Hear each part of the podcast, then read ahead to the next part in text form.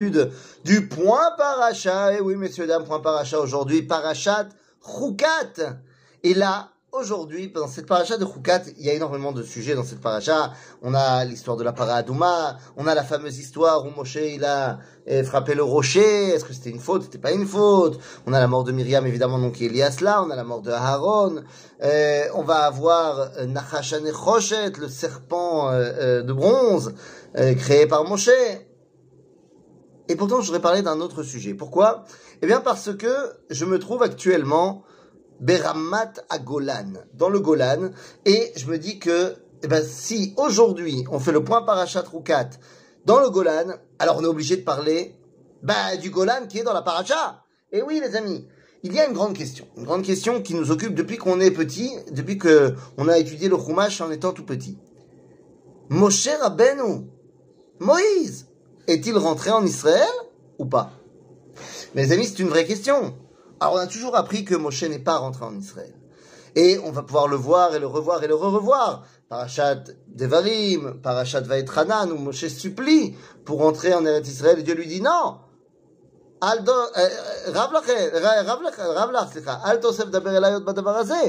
C'est-à-dire Dieu lui dit non, j'accepte pas que tu rentres en Israël, ne me parle plus de ça. Donc a priori, c'est même pas une question, Moshe ne rentre pas en Israël.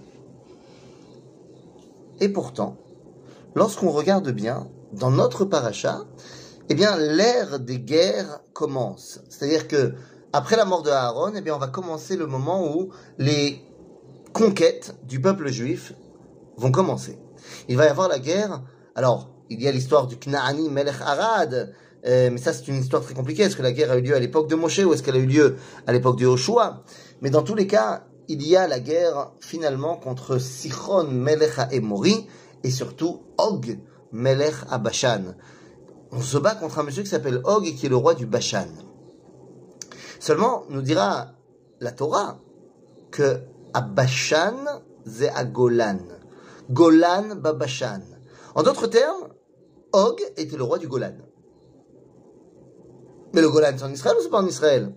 Eh Les amis, pour comprendre cette grande dualité, parce que c'est Moshe Rabbeinu qui a conquis le Golan. Je suis dans les terres que Moshe Rabbeinu lui-même a conquis.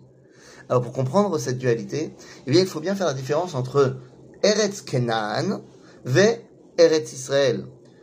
Ou alors Eretz Kenan et Haaretz Azot. Il y a deux promesses que Dieu va faire à Abraham. La première, c'est dans la bride Ben Abetarim. Et dans cette bride Ben Abetarim, eh bien, Dieu va promettre une terre à Abraham qui va du Nil jusqu'à l'Euphrate. Évidemment que cela englobe le Golan, le Golan, la Jordanie. Et puis il y a une autre euh, euh, promesse que Dieu fait à Abraham, c'est plus tard dans la Brita Mila, où il va lui faire une promesse d'une terre beaucoup plus petite, un rectangle qui s'appelle Eretz on va dire en termes de frontière, qui va de la Méditerranée au Jourdain et euh, de la ligne d'Imona-Arad jusqu'au nord dans le fleuve du Litanie, dans l'actuel Liban. C'est le rectangle qui s'appelle Eretz Et là-dedans, eh bien Moshe ne rentre pas. Et donc, il faut bien faire la différence que Moshe ne rentre pas en Eretz Kenan, mais il rentre en Eretz Israël ou alors à Eretz Azot. Mais quelle est la différence entre ces deux terres? Dira le Talmud, Eretz Kenan Raoui Reouya les Mizbachot.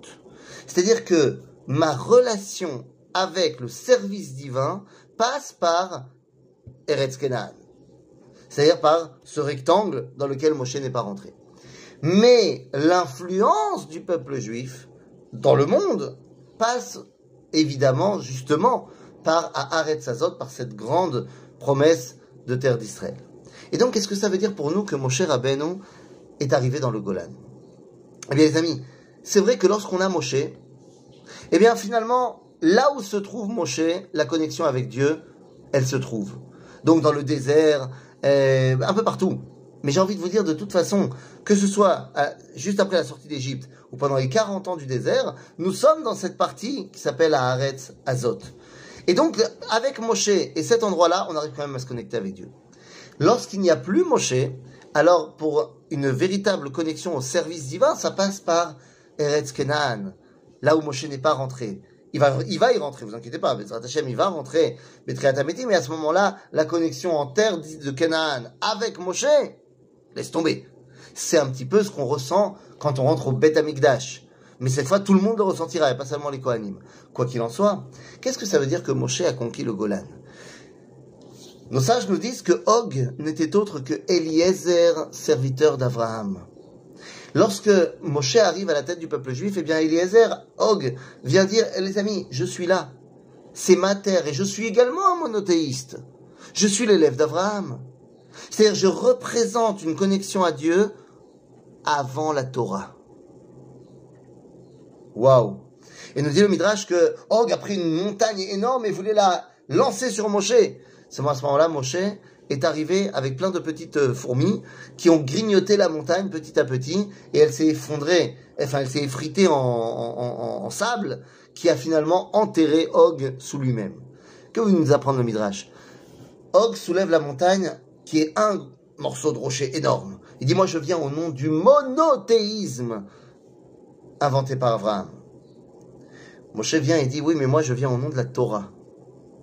Et la Torah, c'est des milliers et des milliers de petites, petites halachot qui vont réunir toute ma vie au dévoilement divin.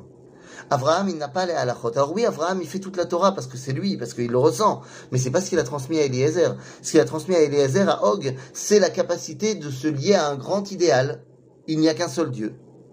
Moshe nous donne la possibilité de nous relier à ce grand idéal par l'intermédiaire de chaque petit geste de ma vie au quotidien. Et c'est ça qui lui donne l'ascendance sur Og. Les petites fourmis qui vont faire de ce gros bloc plein, plein, plein, plein, plein, plein, plein de petits grains de sable qui vont finalement eh bien, le submerger. Car le grand idéal de cette connexion, de la connexion avec Dieu, ne peut pas se réaliser si il n'est pas accompagné des petites petites actions du quotidien, et c'est ça l'enseignement de Moshe. En vérité, Moshe Rabbeinu est enterré face à Eretz Canaan, face à la terre de Canaan, sur le plateau du Golan, et dans cette, fin, sur le plateau du Golan, pas vraiment sur le plateau du Golan, puisqu'en Jordanie actuelle, mais face à Eretz Canaan, dans ces terres que lui-même a conquises, comme pour nous dire, les amis, vous allez maintenant rentrer en terre de Canaan. Rappelez-vous que l'action du quotidien est celle qui permet de dévoiler à Kadosh Baruch Et lorsque, eh bien, nous serons prêts à le recevoir, Moshe pourra revenir et rentrer en Eretz Canaan avec nous. Plus seulement Baaretz Azot, plus seulement dans le Golan, mais il pourra revenir à Jérusalem. Bimera, Be'amenu. Amen. Shabbat Shalom.